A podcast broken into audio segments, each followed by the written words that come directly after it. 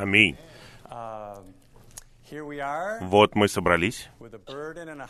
У нас есть бремя и uh, сердце заботиться о молодых людях. uh, Я начну сегодня.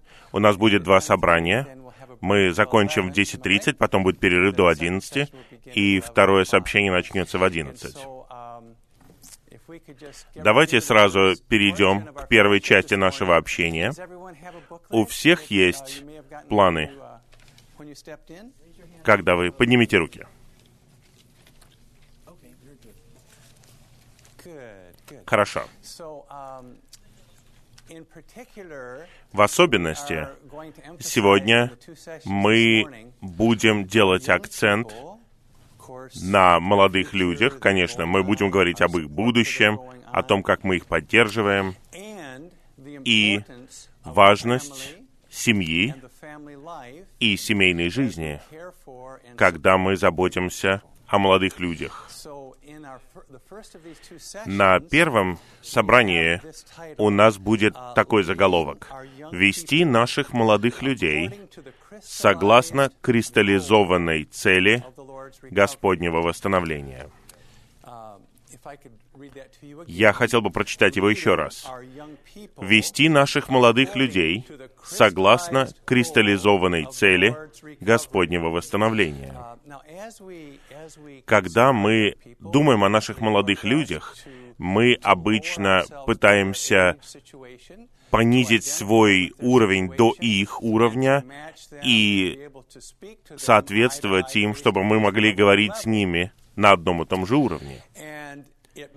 И может показаться, что заголовок здесь противоположен этому и требует от нас не просто того, чтобы мы опустились на уровень молодых людей, а чтобы мы смотрели вверх, вверх, и видели наивысшую судьбу, значение, призвание, которое у нас есть. И с этой точки зрения мы ясно бы увидели, что лежит перед нами, перед каждым из нас. И чтобы мы увидели цель, которой стремится наша жизнь, каждый момент нашей жизни. И при этом, чтобы мы помогли нашим молодым людям увидеть это. Но разве они не слишком молоды для этого? Разве для них не слишком рано увидеть это? Мы увидим. Мы думаем, что нет. Мы думаем, все нормально. Итак, этот заголовок показывает, раскрывает невероятно прекрасное служение в Господнем восстановлении, которым мы наслаждаемся в этом году. Мы видим, что Господне восстановление и те из нас, кто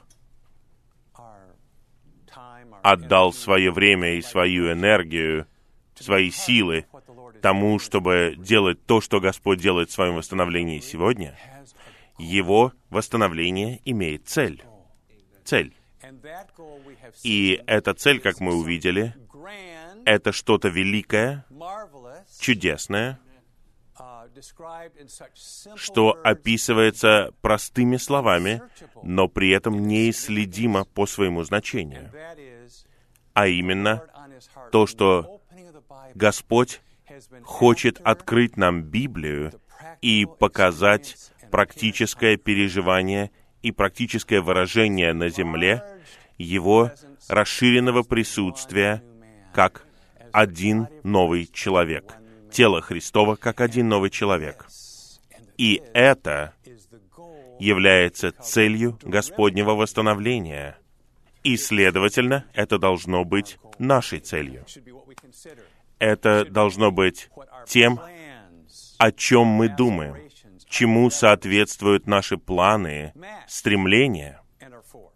Вот для чего мы живем. Итак, заголовок говорит, что нам нужно вести наших молодых людей согласно этому. Согласно этому. Мы должны учитывать принцип того, что лучший способ оставаться на пути это иметь ясное видение цели.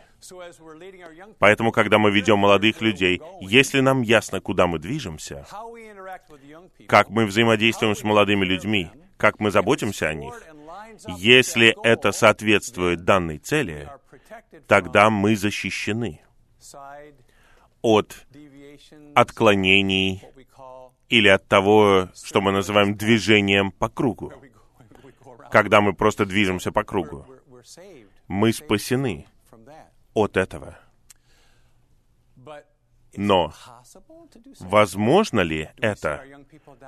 Можем ли мы посадить молодого человека и сказать ему, цель Господнего восстановления um, в том, чтобы мы участвовали в духовной действительности одного нового человека. В этом нет ничего неправильного, когда мы говорим с молодыми людьми таким образом. Но нам нужно больше осознания и понимания, что мы имеем в виду, что я имею в виду, когда говорю, что нужно вести молодых людей согласно кристаллизованной цели. Господнего восстановления. Давайте отведем где-то где-то минут 50, through the outline. когда мы будем рассматривать этот план, и увидим это. Первый римский пункт.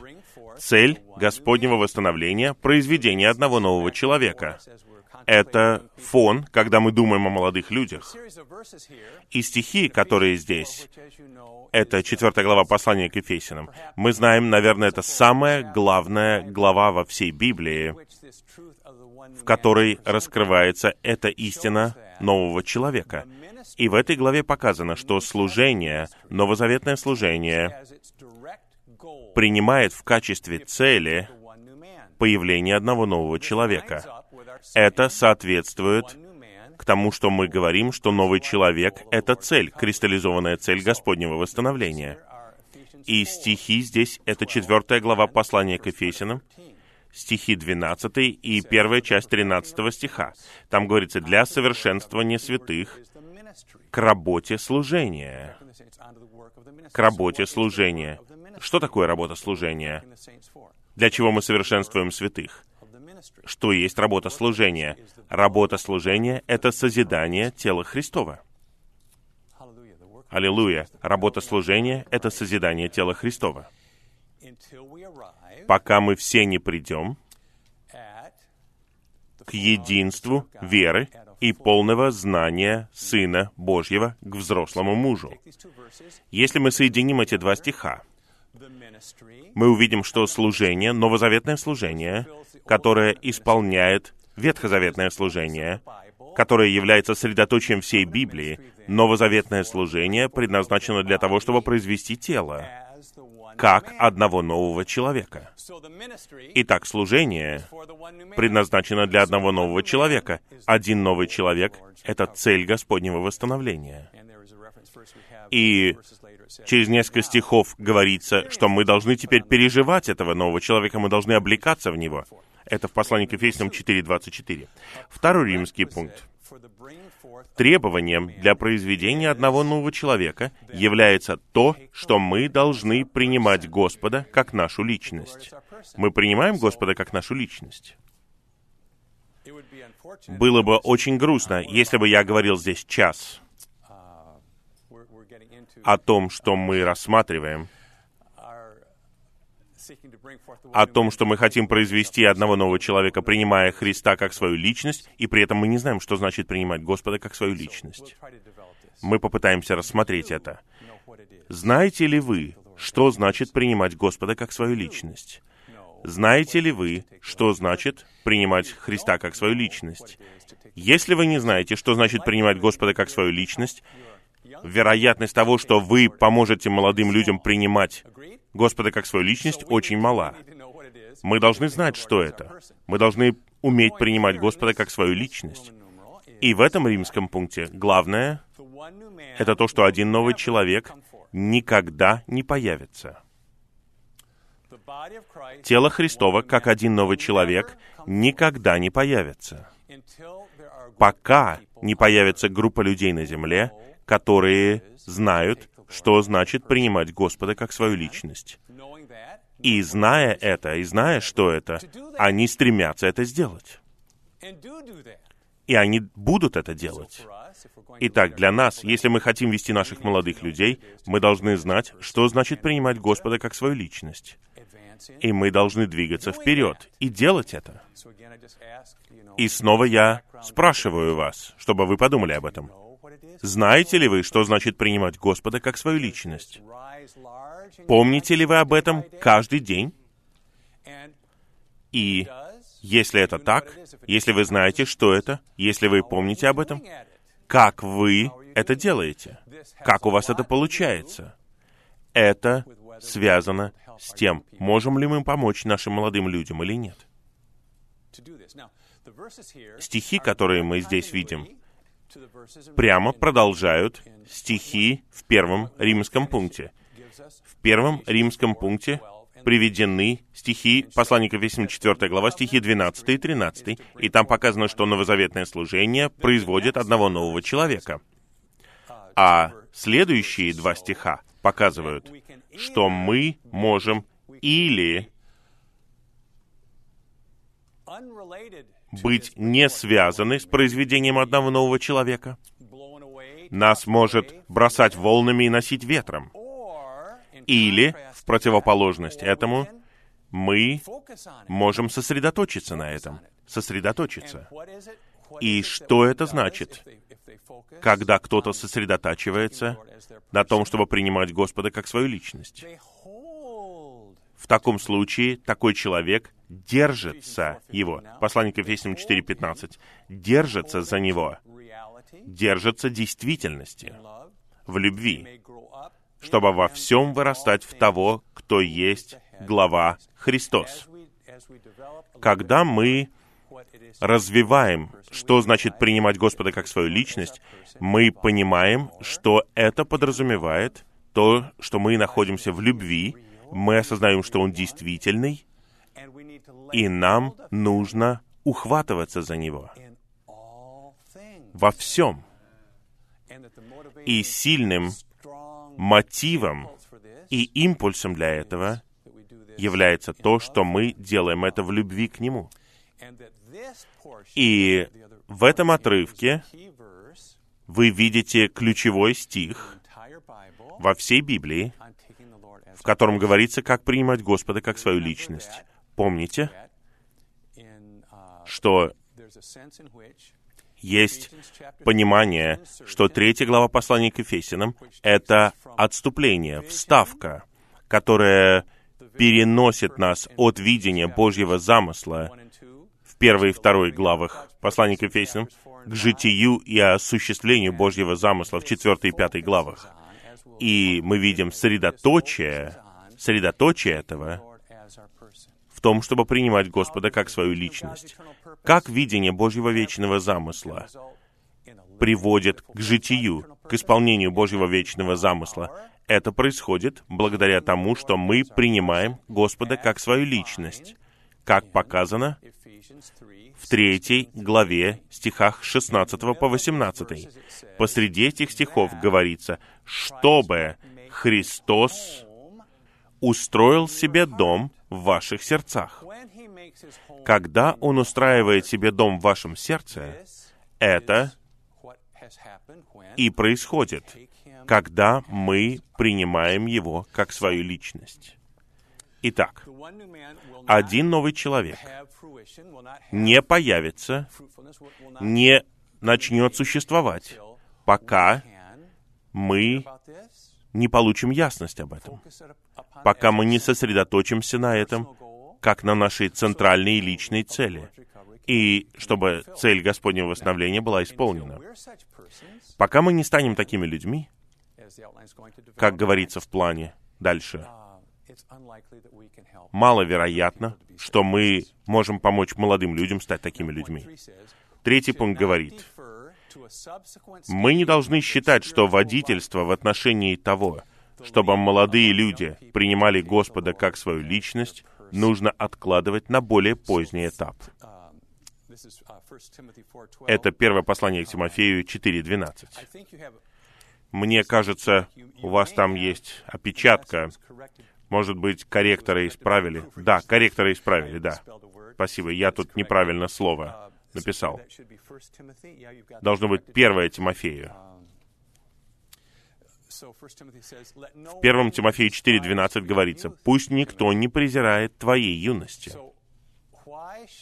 Почему?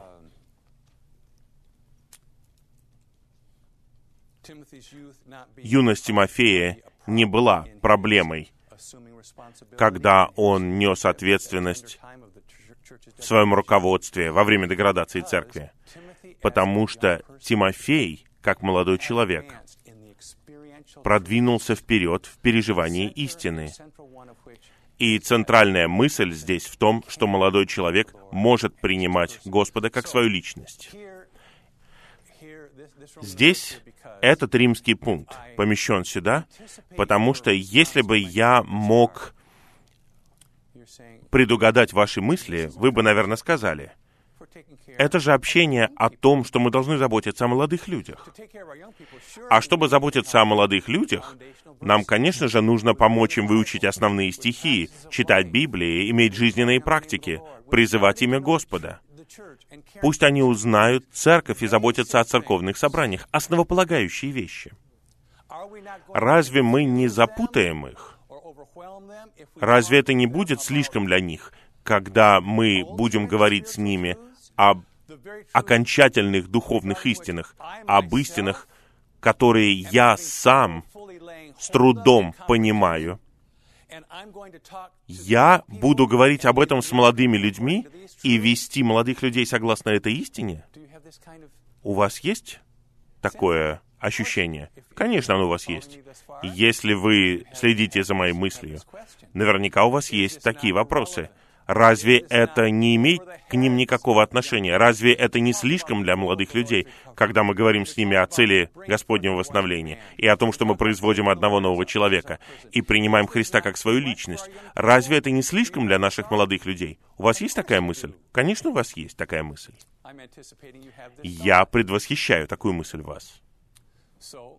Итак, именно поэтому я и хотел пообщаться об этом с вами сегодня, потому что новозаветное служение говорит «нет». Не слишком это. На самом деле, если вы не ведете молодых людей таким вот образом, и у них нет ясности о том, куда они идут, они не развиваются таким образом и не видят величие того, что их ожидает, тогда они могут пойти тем же путем, той же дорогой, что и все их сверстники. Наверное, так и произойдет. Но если они увидят это видение, третий пункт предназначен для нас. Для нас. Чтобы мы пытались приготовить себя. Да, это относится к молодым людям. Четвертый пункт. Чтобы быть поколением, которое приведет Господа назад, наши молодые люди должны научиться принимать Господа как свою личность. Здесь вы видите в скобках ссылку на книгу «Принимать Христа как нашу личность для церковной жизни». Наше общение сегодня взято из этой книги. Я настоятельно рекомендую ее вам. Именно из нее были взяты сообщения на весеннем обучении братьев. Весеннее обучение братьев имело фактически тот же заголовок. И это полностью соответствует водительству в служении для Господнего восстановления в отношении нас сейчас. И центр этой книги говорит, именно так мы должны вести молодых людей. Я повторяю, для того, чтобы мы вели молодых людей, мы должны знать, что значит принимать Христа как свою личность. Я показал это в послании к Ефесянам в 3 и 4 главах. В 3 главе, в стихах 16 и 17, и в 4 главе это раскрывается дальше. Мы видим, что мы должны принимать Господа как свою личность в 3 главе, в стихах 16 по 18, это соединяется с появлением одного нового человека в 4 главе, в стихах 13 и 24. Uh, let's review Давайте посмотрим, что значит принимать Господа как свою личность. В стихах здесь 110, verse мы видим 110 Псалом, стих 3. to the splendor. В нем говорится о великолепии их посвящения. Почему здесь говорится о посвящении? Потому что посвящение — это не то, что происходит один раз и навсегда. Вот мы однажды затронуты Господом, и мы отдаем себя Господу. Это так, это посвящение. Но более того, посвящение предназначено для того, чтобы мы постоянно откликались на Господа, и мы отдаем свое существо Ему таким образом, чтобы это соответствовало нашему восхищению тем, что Он сделал для нас. Итак, посвящение означает, что мы осознаем, что, превосходя любую человеческую терминологию, божественное существо, Бог Вселенной, неописуемо в личности и в намерении.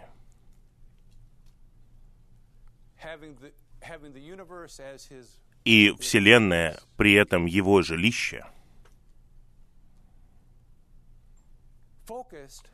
и Он сосредоточился на чем-то таком незначительном, как вы. И Он направил, отправил и принес вам все свое существо и предлагает вам все свои усилия, все свои шаги, которые подразумевают это. И требуется огромное количество времени, страницы Библии, вся наша человеческая жизнь со всеми ее переживаниями, чтобы понять это, что мы можем иметь такое значение для Бога. Итак, Он сделал это. Вы должны верить в это. Не просто, как брат Рон говорил однажды, не просто с целью сделать это для человечества, Евангелие от Иоанна 3,16, но сделать это для вас лично, послание Галатам 2.20b. to do this for you personally. Он делает это для вас лично.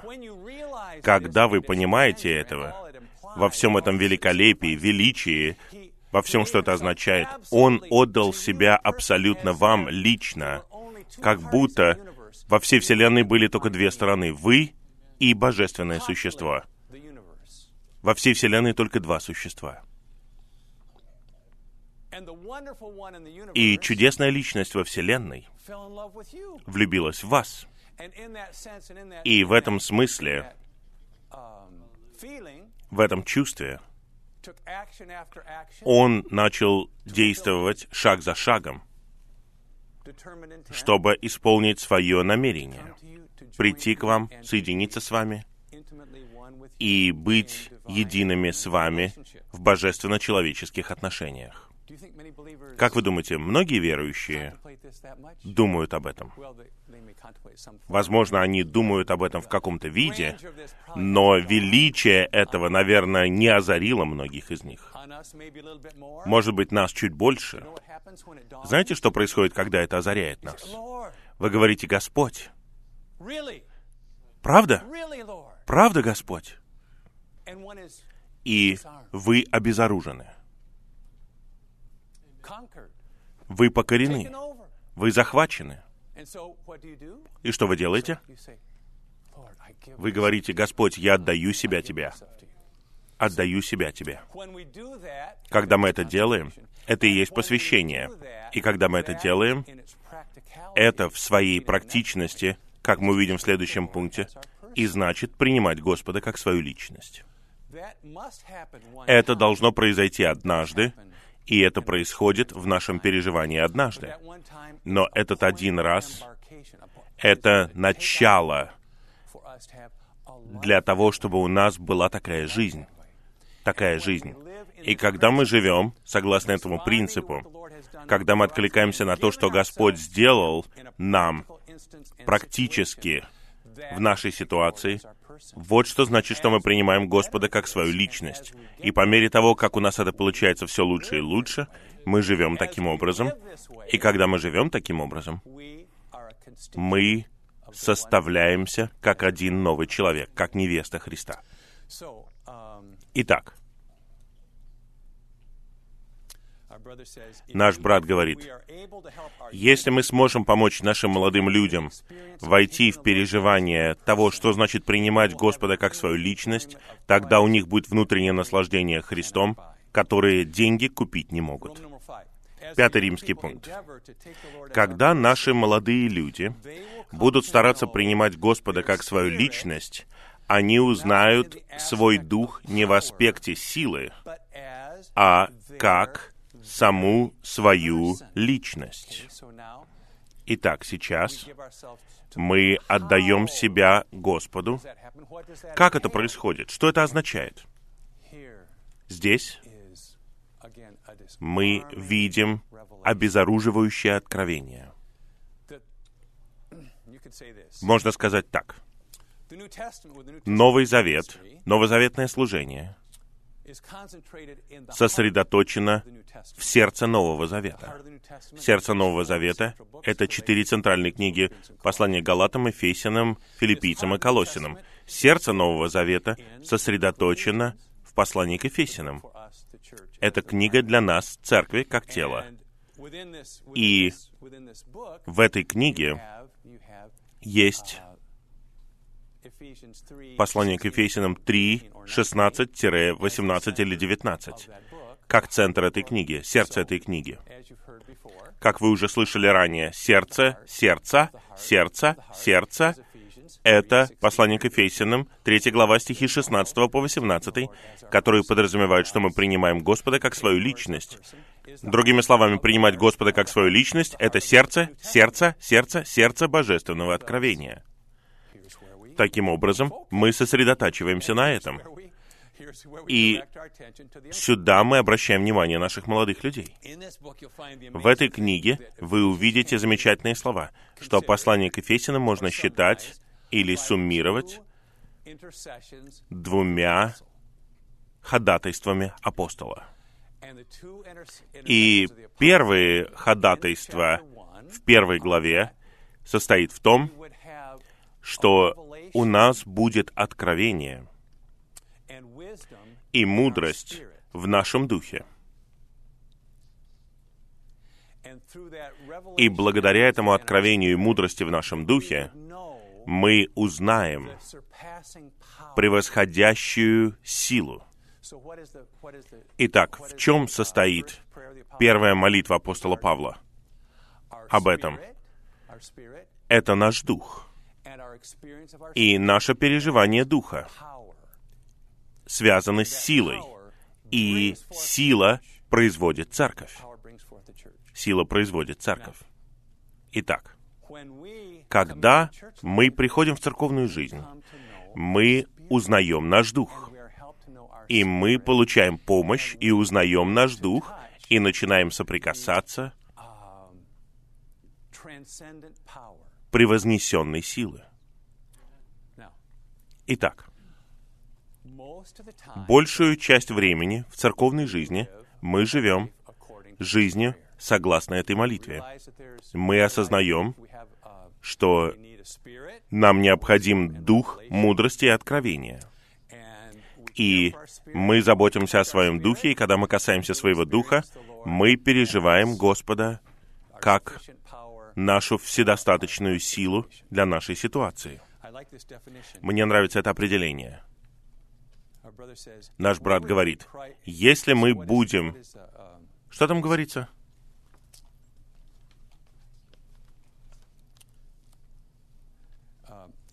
Если мы хотим принимать Христа как свою личность, мы должны видеть, что наш дух не просто орган для соприкосновения с Богом. Мы должны увидеть, что дух — это наша личность. Итак, когда мы приходим в церковную жизнь, мы живем жизнью, в которой мы сталкиваемся с разными ситуациями, нуждами, и мы понимаем, что Господь — это наши ресурсы. Он — то, что нам нужно. Мы приходим к нашему духу, мы соприкасаемся с Господом, и мы находим Его, и мы получаем энергию, и Господь отвечает на нашу молитву, Он удовлетворяет нашу нужду, и у нас появляется замечательное переживание Господа. Хорошо, правда? Слава Господу. Это переживание, можно сказать, начальное переживание прихода в церковную жизнь. В вашем житии вы научились приходить к своему духу, соприкасаться с Господом и черпать из Него необходимое. Вы научились это делать? Конечно, мы могли бы это делать еще больше. Если вы научились этому, если мы научились этому, тогда мы прошли первый важный шаг, связанный с первой молитвой апостола Павла. И вы знаете ваш дух как силу, как силу, как ресурсы. И ваш дух это орган для вас, который вы применяете, в который вы входите, и когда вы входите в него, Господь может подняться и быть тем, что вам необходимо. Если ваш дух является для вас таким, тогда вы еще не участвуете в созидании одного нового человека. Пока. Потому что как вы взаимодействуете с Господом? Как вы взаимодействуете со своим духом? Господь там, Он просто Господь для вас. Он все для вас как ресурсы, и вы касаетесь Его избирательно и применяете Его действенность, Его силу в вашей ситуации. Вы связаны с Ним только как с органом, и вы сохраняете свою автономную личность.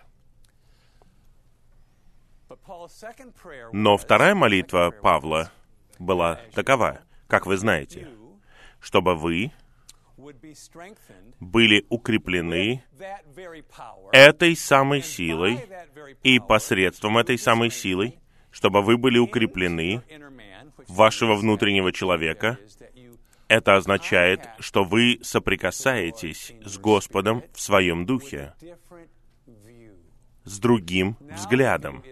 И теперь взгляд не просто таков, что мне нужно что-то. Мне нужно облегчение, мне нужна сила, мне нужна ясность, мне нужно откровение, мне нужно что-то. Теперь взгляд таков. Тот, кто сотворил Вселенную, и кто является всемогущим и всеведущим, и кто является всем, и сотворил меня, сошел, пришел и принизил себя до такого состояния, что он стал ниже меня. И он тихо спрашивает, примешь ли ты меня? Будешь ли ты любить меня? Будешь ли ты соприкасаться со мной? Когда вы понимаете не только то, что Он в вашем духе как сила, но также то, что тот, кто отдал себя вам, как Бог Вселенной, Он отдал себя лично и конкретно, как будто вы единственный, кто имеет значение для Него. И вы соприкасаетесь с Ним с таким видением, как с такой личностью. Тогда ваш дух уже не просто орган, где Господь существует как сила и ресурсы для вас. Ваш дух — это Он. Ваш дух — это Он. И это так и есть. Когда Он вошел в вас при вашем возрождении, Он вошел в вас как эта вселенская жертвенная личность, Он смирил себя, и Он готов жить в вас смиренно и ждать, осознавая, что Он может прождать всю вашу жизнь и так и не получить отклика с вашей стороны. Возможно, никогда не услышать от вас приглашения. И Он при этом не заставляет вас, не давит на вас, не жалуется на вас. Просто тихо ждет. Такие качества его личности, такое его поведение — это часть качеств личности, которая хочет, чтобы вы влюбились в него. Чтобы вы приходили к нему не потому, что вам что-то нужно, не потому, что вы в унынии, или потому, что вы столкнулись с какими-то тяжелыми обстоятельствами. Он хочет, чтобы вы были с Ним, чтобы вы общались с Ним, чтобы вы пребывали с Ним.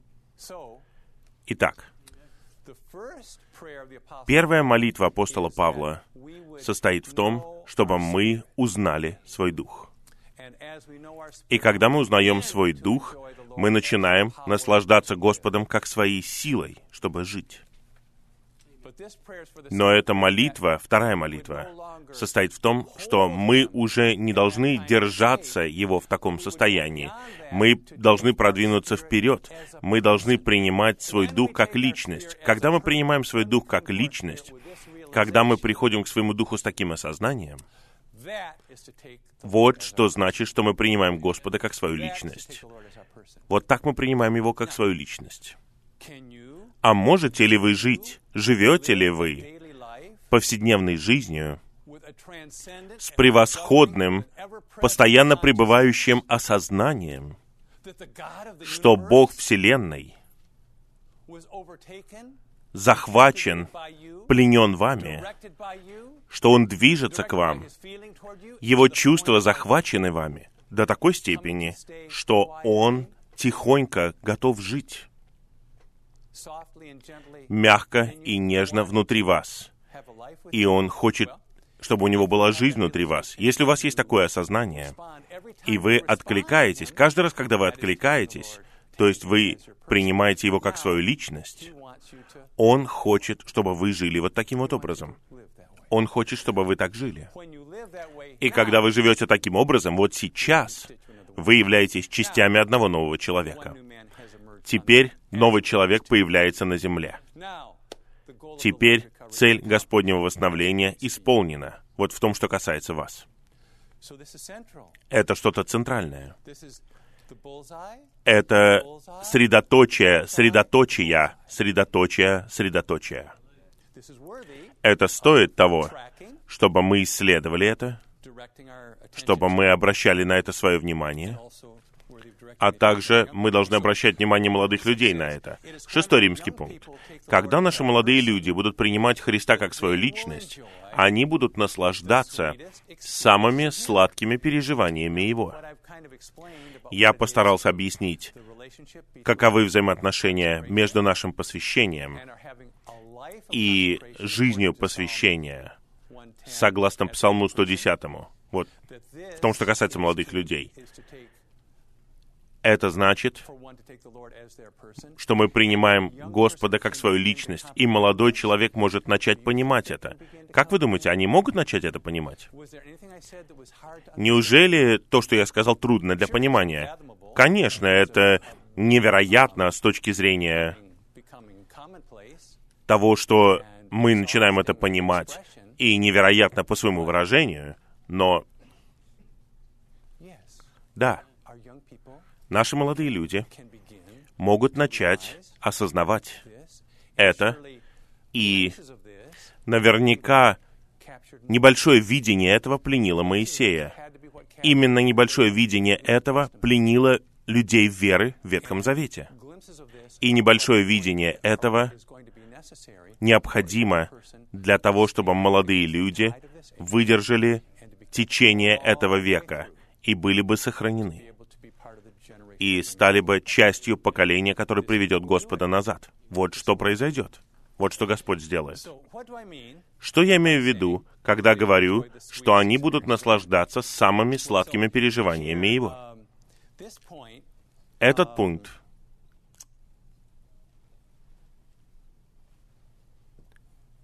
относится не только к молодым людям, но и ко всем нам. Вы хотели бы, чтобы у вас были самые сладкие переживания Господа? Или просто сладкие?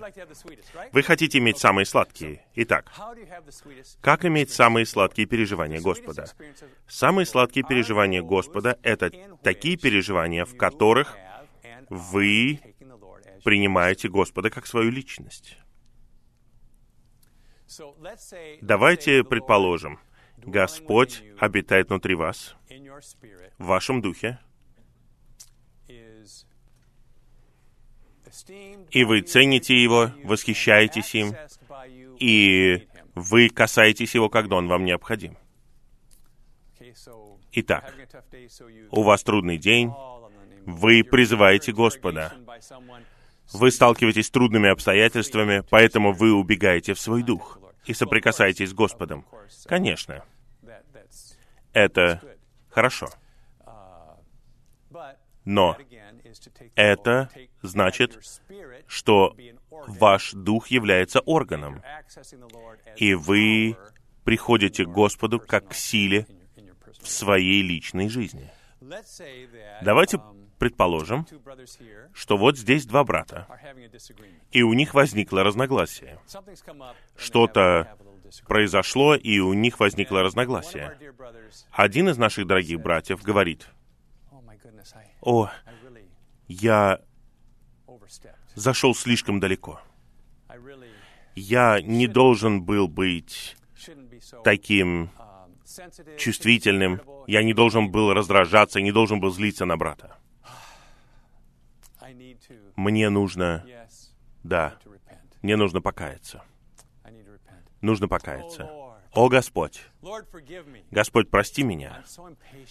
Я такой нетерпеливый, я такой раздражительный. Мне не нужно было настаивать на этом. Господь, прости меня. Это сладкое переживание Господа, правильно? Но это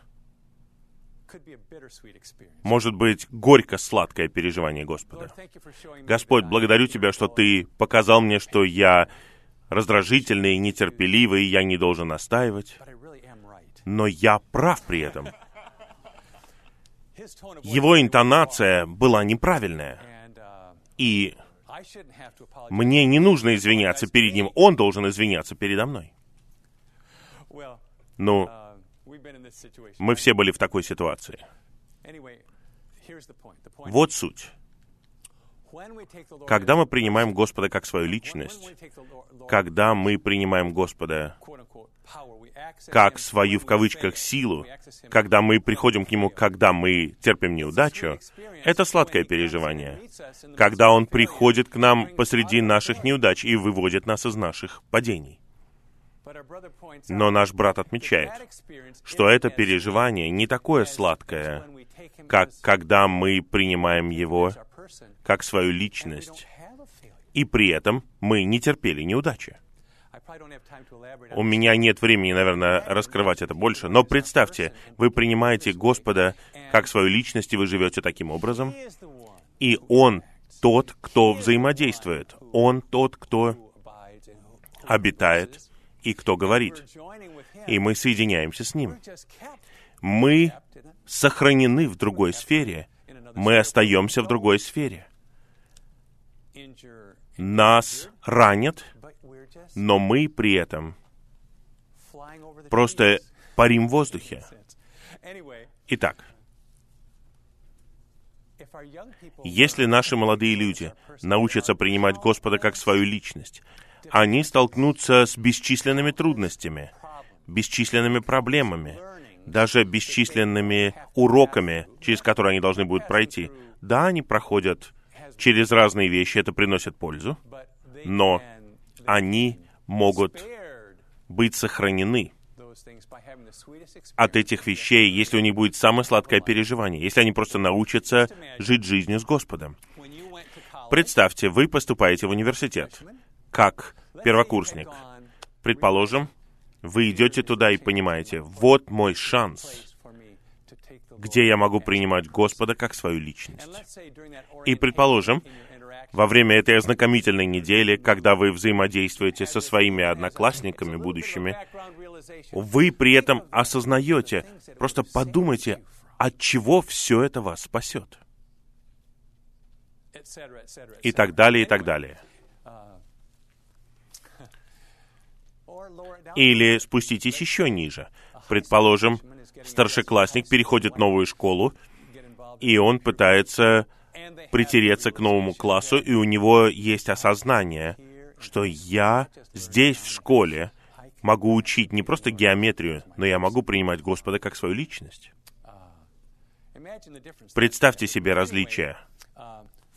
Если вы будете учиться принимать Господа как свою личность, это даст вам более сладостные переживания, чем если бы вы просто знали свой дух как орган и принимали его как силу.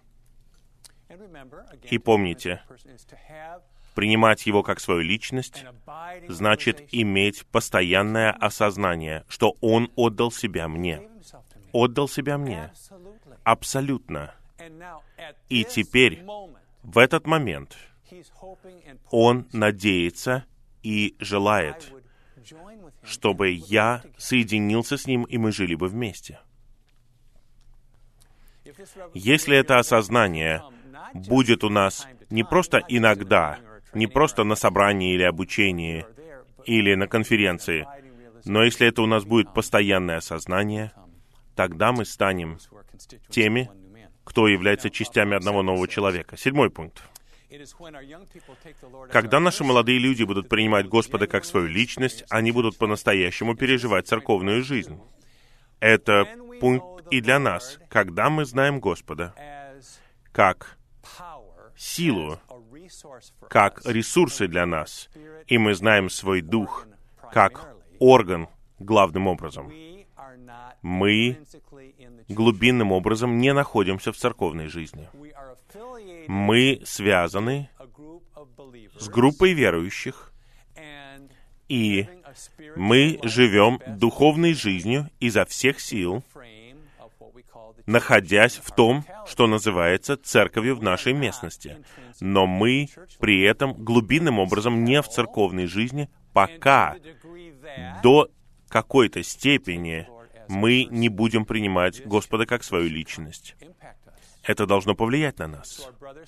Итак, наш брат говорит, когда, когда мы узнаем, что у нас есть Дух, и мы будем соприкасаться с Господом в нашем Духе, тогда мы увидим Церковь. Мы сможем прийти в Церковь, и теперь мы в церковной жизни.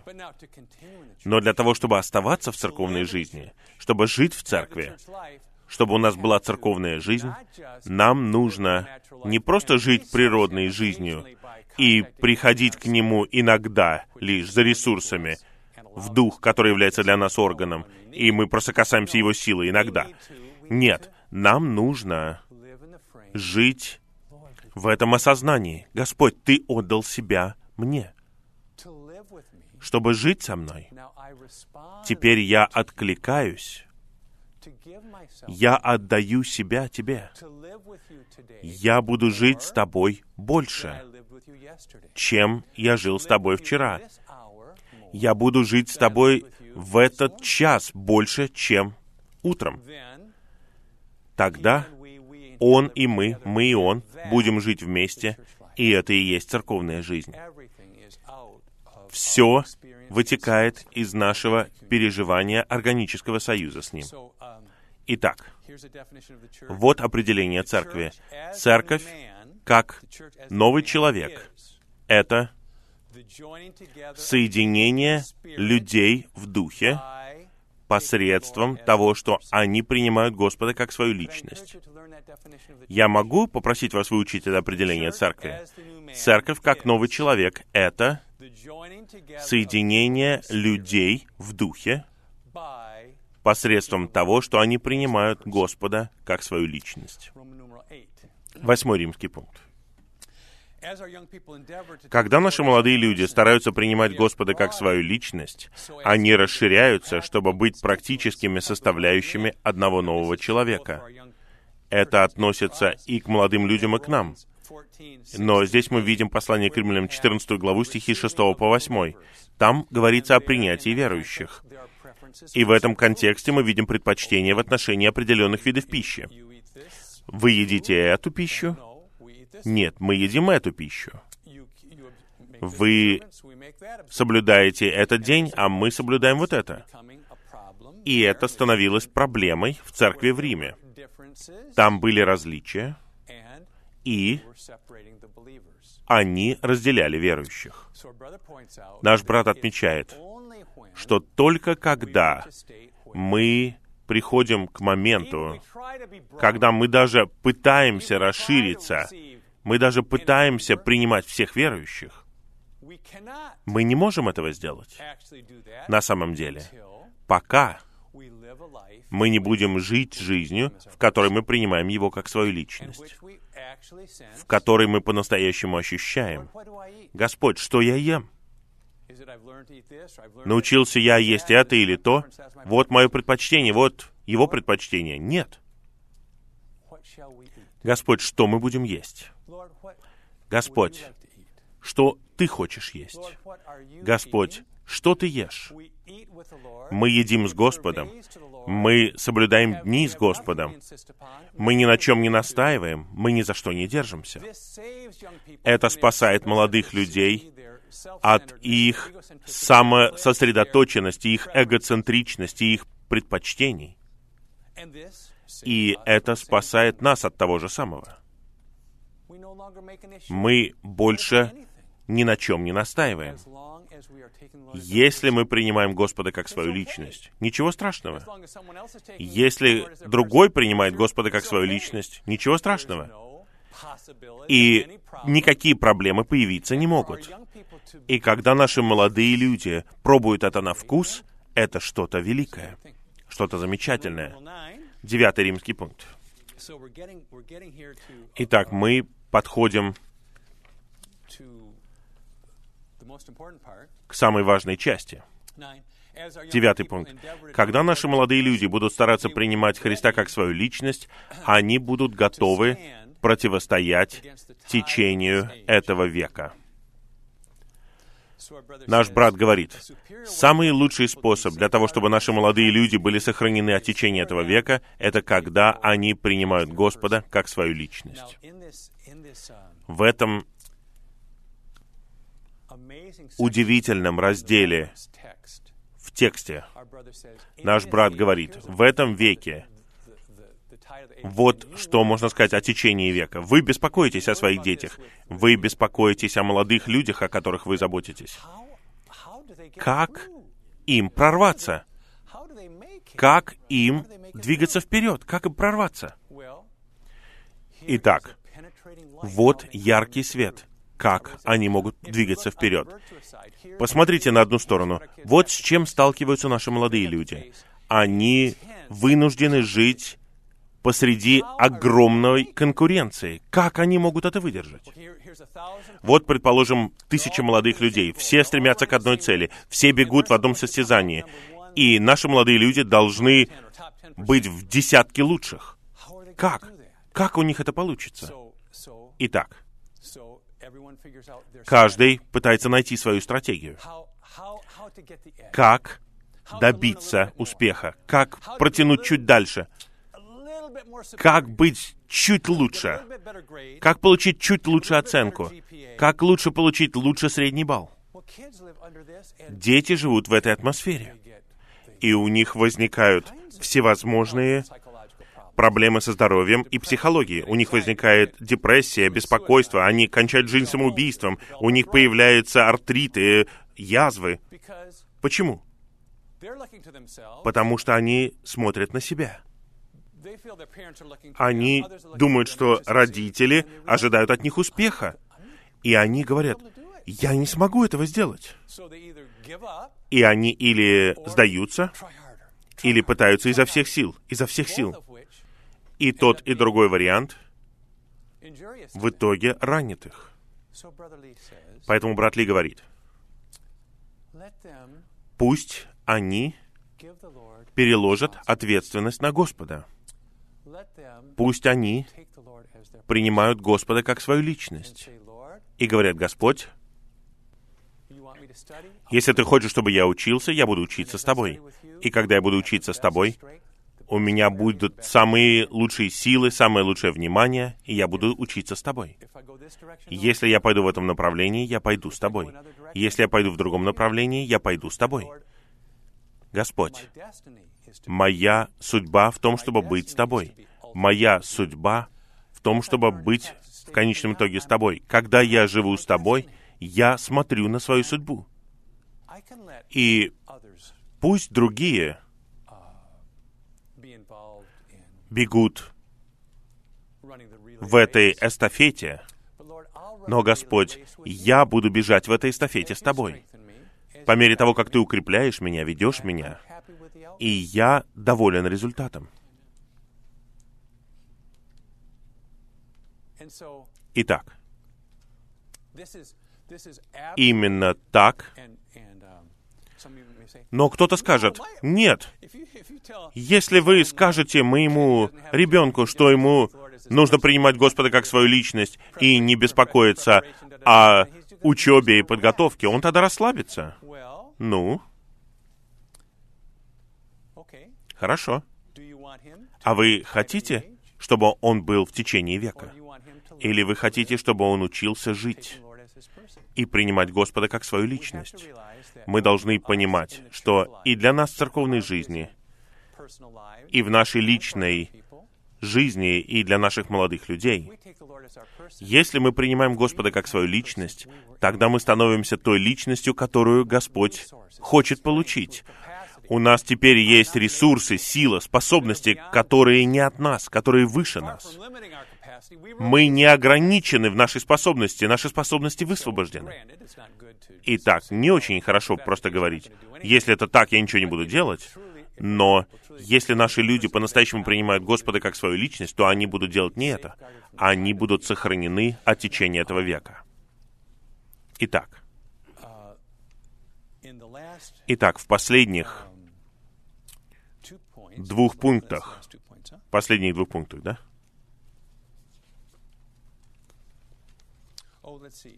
Давайте посмотрим.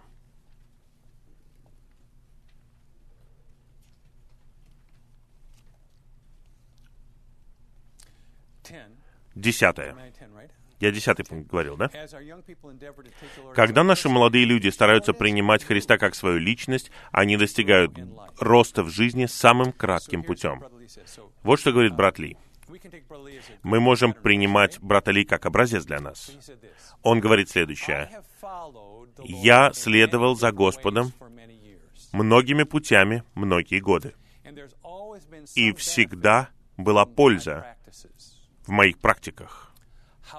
Однако, сегодня я просто принимаю Христа как свою личность. И потом он говорит, я хотел бы спросить тех, кто любит Господа, какие шаги необходимо делать. Итак, мы любим Господа, да? Какие шаги вам необходимо делать?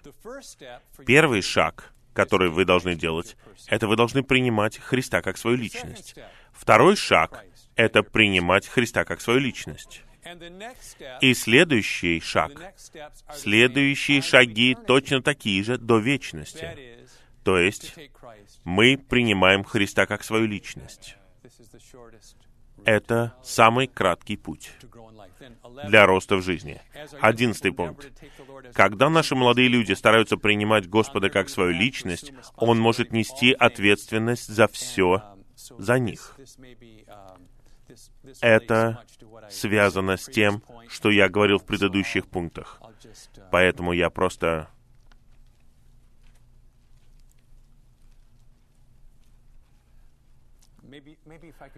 Может быть, я прочитаю несколько предложений. Не против вы?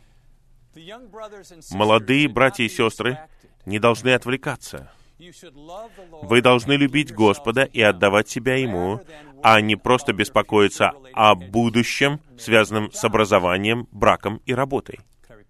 Я повторяю, вы должны любить Господа и отдавать себя Ему, а не просто беспокоиться о будущем, связанном с образованием, браком и работой. Если вы наполнены многими вопросами в отношении того, что вам делать, тогда вам конец духовно, и. Христос не может быть вашей личностью. Единственное, что Он сможет сделать, это позволить вам заботиться об этих вещах самостоятельно. Разве это не так? Если вы не принимаете его как свою личность, ну, тогда вы взваливаете на себя огромный груз. Просто огромный груз. Можете вы его поднять? Нет, не можете. Не можете. У людей в мире, у которых нет Господа и которые не желают Господа, их будущее распланировано. Они планируют закончить школу, колледж, потом получить докторскую степень. После того, как они завершат свое образование, будет следующий шаг их планов. А теперь я хотел бы задать вопрос тем, кто любит Господа. А вы какие шаги будете предпринимать? Первый шаг — принимать Христа как свою личность, как мы говорили раньше. И другие шаги тоже принимать Христа как свою личность. Другими словами, ваша обязанность очень простая. Она только одна. Просто принимать Господа как свою личность. Следующее. Было бы хорошо, если бы у нас был целый час на эту тему. Итак,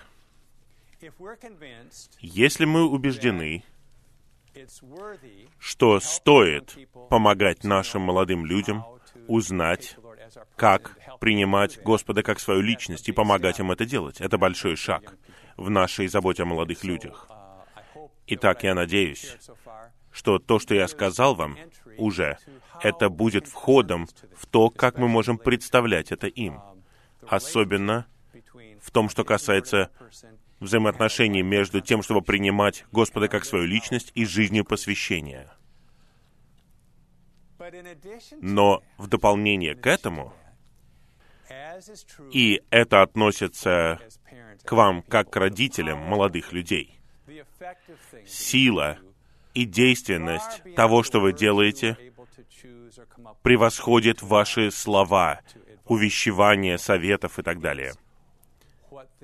Главное — то, что они видят в вас, как в вашей личности. Вот что они видят. Итак, если вы хотите помогать вашим молодым людям, что значит принимать Господа как свою личность, если вы хотите, чтобы они принимали Христа как свою личность, чтобы они поняли, что значит принимать Христа как свою личность, вопрос вот в чем. Могут ли они увидеть явление этого? Могут ли они увидеть явление этого в церковной жизни, в своих служащих? И более фундаментально, могут ли они увидеть это дома? Могут ли они посмотреть на маму? Могут ли они посмотреть на папу? И могут ли они увидеть Христа? Могут ли они увидеть, что отец заботится о том, чтобы принимать Господа как свою личность? Мама заботится о том, чтобы жить жизнью, в которой она принимает Господа как свою личность. Если они могут увидеть это, слов, может быть, даже и не нужно, потому что существует ясное понимание без каких-либо слов. Это все принимается и осознается. Точно так же, как переживания, которые у ребенка есть до появления памяти, влияют на его рост развития, так что те, кто знал его в ранние годы, еще до того, как у него сформировалась память, они смотрят на него и понимают, что эти переживания сделали его вот таким вот человеком. Ранние переживания, дошкольные, когда ребенок видит отца или мать, которые принимают Господа как свою личность, это защитит их на всю оставшуюся жизнь. Итак, я постараюсь изо всех сил все это объяснить. Было бы неплохо, если бы у нас было больше времени. В пункте А говорится, ощущение наполненного восхищением чуда в отношении супружеской жизни согласно Божьему домостроительству вытекает не только из осознания того, что чей-то брак приготовлен и предписан Богом, но и из того, что он устроен им как основная обстановка, в которой обе стороны принимают его как свою личность для произведения одного нового человека. Обе стороны. Итак, многие из нас в браке. Ваш брак наполнен восхищением. Надеюсь, так и есть. Так и должно быть. В чем состоят вот эти наполненные восхищением отношения? Восхищение подразумевает, что вы с благоговейным страхом относитесь, восхищаетесь вашим браком, вашей супругой, потому что, во-первых, вы понимаете, что этот супруг и тот факт, что вы женаты, мы не должны считать, что это само собой разумеющееся. Не все могут вступить в брак. Тот факт, что вы в браке, и ваш супруг или супруга, точно так же, как ваше спасение было предопределено и устроено в вечности, согласно 1 Петра 3 главе, там мы видим ясное указание на то, что ваша супружеская жизнь также была устроена, и ваш супруг или супруга являются сонаследниками благодати жизни вместе с вами. Это предопределено. Это чудесно. Чудесно. Дело не просто в том, что вы выбрали кого-то, и ваши пути пересеклись, и у вас какая-то совместимость. Нет, все было устроено для вас. И это наполняет восхищением вас по отношению к Богу и по отношению к своему супругу. Второе. Если вы понимаете, что с этой личностью в вашей супружеской жизни вы должны осуществить действительность, которая завершит этот век. Это действительность одного нового человека. И чтобы этот один новый человек появился, необходимо вот это место. Не просто церковная жизнь, не просто ваше духовное стремление. Эта супружеская жизнь — это место, где один новый человек появляется и становится действительным при помощи того, что вы принимаете Христа как свою личность в этой супружеской жизни. В своей бесконечной мудрости Господь подготовил брак и сделал супружескую жизнь не просто для того, чтобы вы получили себе помощника, того, кто стремится вместе с вами. Не только это, но вы, как сонаследники жизни, должны помогать друг другу, узнать, что значит принимать Господа как свою личность. И как это устроено? Это устроено так. Это становится свежим для вас. И это выходит на поверхность в вас. И вы в результате помните, вот тот, с кем вы живете день и ночь. Вы живете с этим человеком день и ночь. И каковы ваши взаимоотношения с этим человеком? Это подразумевает, что вы принимаете своего супруга как свою личность, и вы осознаете при этом, что супружеские отношения должны помочь вам двигаться вперед в окончательном, действительном переживании того, что значит принимать Господа как свою личность. Итак, осознавая, что вам нужно принимать Господа как свою личность, вы смотрите на супруга И в своей супружеской жизни вы, сестры, принимаете своего мужа как свою личность. Вы принимаете мужа как свою личность. Если вы не принимаете мужа как свою личность, и вы не можете принимать мужа как свою личность, вряд ли вы сможете принимать Господа как свою личность. Давайте предположим, вы действительно хотите принимать Господа как свою личность, и вы понимаете, что для того, чтобы это было свежим для вас, чтобы это было применимым для вас, и чтобы это было практическим для вас, Он приготовил вашего супруга, вашего мужа. Поэтому вы можете принимать мужа как свою личность. И наш брат говорит здесь, очень редко вы найдете жену, которая не любит своего мужа. Очень редко. Может быть, вы знаете каких-то жен, которые не любят своих мужей. Но большинство жен любят своих мужей. Но знаете ли вы хоть одну жену, знаете ли хоть одну жену, которая стремится, которая интересует, которая пытается принимать своего мужа как личность? Это необычно. Вместо этого, в своей любви к мужьям и в своем знании о том, что хорошо для него, большинство жен заботятся о мужьях согласно добрым намерениям, вообще не думая о том, что чувствует, желает, хочет их муж. У них есть программа, план, и они решают заботиться о муже. И они так и делают. Есть какие-то проблемы с этим? Обычно нет, потому что обычно у жен хорошее намерение, и они хорошо поддерживают своих мужей, но они упускают, упускают, упускают то, для чего существует их брак, упускают суть своей жизни.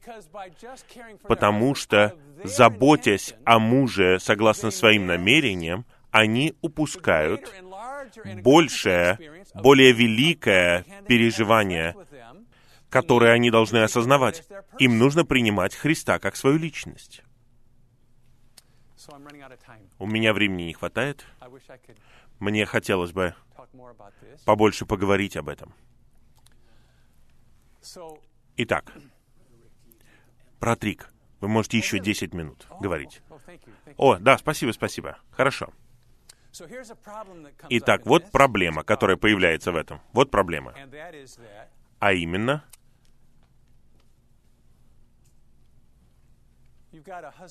есть муж и жена, но жена умнее, она более способная, более практичная, нежели муж. И как пара, они касаются практических вопросов.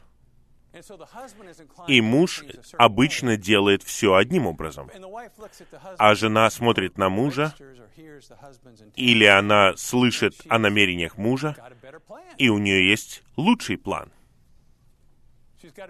У нее лучший план. И она знает, что этот план лучше, и она права. И он, возможно, не знает, что это лучший план.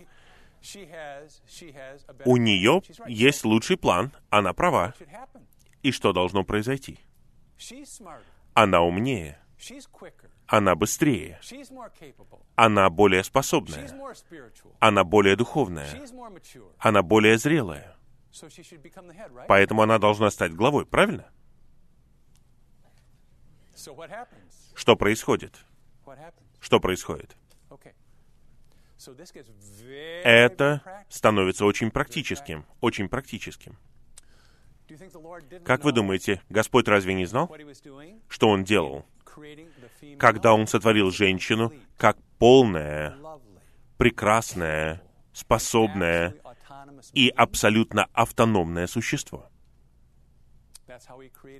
Вот так Он сотворил женщину. И не всегда, но иногда женщина более зрелая, более продвинутая, более умная, более способная. И что происходит? Его намерение состоит в том, чтобы эта женщина осознала, что эта более способная женщина осознала, что она помещена в лучшее положение. Она может на практике, может на практике отказаться от своей способности, от своих возможностей, отказаться от автономности и просто отдать себя мужу, быть единой с мужем, зная при этом, что она лучше. Что она сильнее, что она более способная. Потому что если она может делать это, тогда в своем повседневном житии, когда нелегко, когда трудно, она может полагаться на Господа, она может отдать себя Ему. Абсолютно. Итак, она проходит лучшее обучение, нежели сестра, у которой есть муж, который намного умнее, способнее, у него лучшие идеи, тогда такой сестре не трудно отдать себя своему мужу и принимать его как свою личность. Но насколько блаженна сестра, насколько блаженна сестра, у которой муж не такой способный, как она, потому что она может научиться тому, что главное — это не способность. Главное, ни у кого лучше идеи. Главное даже не просто глава, а главное — это учиться, независимо от ситуации, независимо от истории, принимать Господа как свою личность. И она получает напоминание от этого постоянного упражнения, когда она отказывается от своей автономности, от своих идей, от своих путей, и она просто едина с мужем. Он не такой способный, но она принимает его как свою личность. Да, она может быть более способная, менее способная, неважно. Она просто принимает своего мужа как свою личность. Ребенок, который живет в таком доме, видит способности мамы, видит способности отца, и он видит динамику. И ребенок понимает это. Вы думаете, дети не понимают этого? Они все понимают. И ребенок видит, что мама отдает себя своему мужу, когда это нелогично, это необъяснимо, и это производит на него впечатление, которое невозможно стереть. И позднее, когда приходит духовная истина, школьники, старшеклассники, мама принимает. Господа как свою личность. Вот что она делает. Вот почему она так себя ведет. И существует глубокое осознание и направление в жизни. А муж? А что муж делает? Мы говорим сначала о жене, потому что мы в своем положении, с духовной точки зрения перед Господом, мы сестра, мы невеста, мы жена. И мы приносим эти отношения Господу. А что можно сказать о братьях? Братья должны принимать Господа как свою личность, да? Итак, братья, вы видите в этом пункте обе стороны. Одновременно с сестрой, которая способна или не способна, которая отдает себя мужу и понимает, что это упражнение в том, чтобы принимать Господа как свою личность, этот муж, этот брат в то же самое время наполняется осознанием, что ему нужно принимать свою жену как свою личность. И вы можете сказать, секундочку, это что, основано на Писании? Да, это основано на Писании. Когда Господь Вселенной сошел вниз и пришел к нам, Он отказался от того, что принадлежит ему. В том смысле, что он отказался от своей вездесущности и всеведения. И он спокойно, тихо, молчаливо обитает в вашем духе и ждет годами и десятилетиями какого-то отклика. Это показывает, что мужчина во Вселенной, Бог во Вселенной, принимает вас как свою личность. Итак, как это происходит?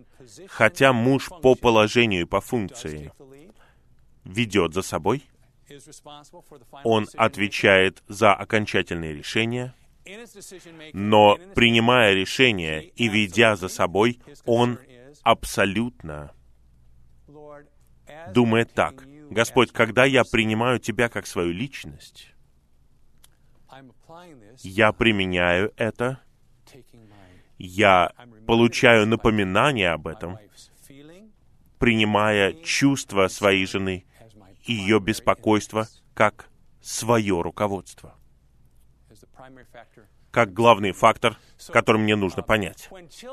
Когда дети видят это динамично, они понимают, что есть действительность. Я вырастаю в это, я учусь этому, и это может стать действительным для них, начиная с того, что они видят это в домашней обстановке. Итак, мы закончим быстро. В пункте Б говорится, молодой человек, который лично видит такую супружескую жизнь, получает преимущество и может жить повседневной жизнью, в которой он принимает Господа как свою личность для произведения одного нового человека. И 13 римский пункт. Когда наши молодые люди стремятся принимать Господа как свою личность, они предоставляют ему ускоренную возможность достичь его цели. Итак, когда мы ведем наших молодых людей таким образом, когда мы ведем их, мы даем им путь быть тем поколением, которое приведет Господа назад. Мы даем им возможность быть теми, кто произведет одного нового человека. Я прочитаю вам еще один отрывок. Наш брат говорит, «Я абсолютно верю, что Господь будет работать в нас до такой степени. Если мы не хотим принимать этот короткий путь, Господь найдет кого-то другого. Тем не менее, я верю, что Господь и Его благодать с нами, и Он будет вести нас в этом пути. Итак, спасибо, святые. Я надеюсь, что эта последовательность ясна для вас, и я надеюсь, вы будете применять это в своей заботе о молодежи.